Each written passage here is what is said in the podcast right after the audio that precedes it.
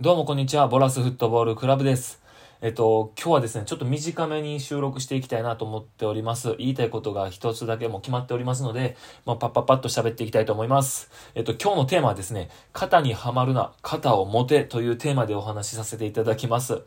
あの、うちのボラスフットボールクラブにはですね、あの、本当に練習熱心で、サッカーに対して熱い思いを持ってプレーされている方が多くてですね、まあ僕は皆さんのことを本当に尊敬してるんですけども、まあそんなメンバーだからこそ、やりがちなミスについてお話ししたいなと思っております。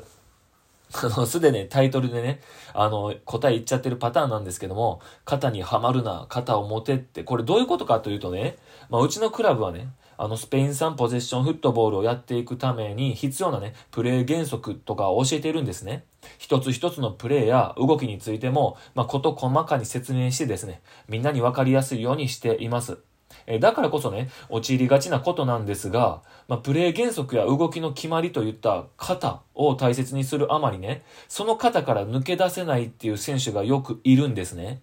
で、この時はこうするんだってもう決め込んじゃってて、まあ、結果的にね、相手に読まれていたり、絶対に無理な状況になっているのに、型通りにプレーしちゃう選手もいるんです。で、これってね、肩にはまって身動きが取れない状態ですよね。で、本来ね、肩っていうのは、頭で考えなくても、みんなで共通認識を持っておけば簡単にプレイできるから持っておくものなんですよね。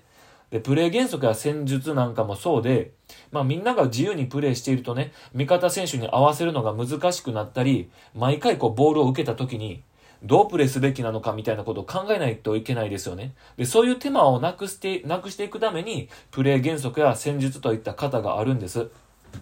でもね、それが足かせになって、ミスしまって、ミスしてしまっていたら意味がありませんし、あの、肩を大切にするあまり、こう、窮屈になっても良くないじゃないですか。だからね、僕はね、肩ってはめるもんじゃなくって、持っておくべきものだと思っています。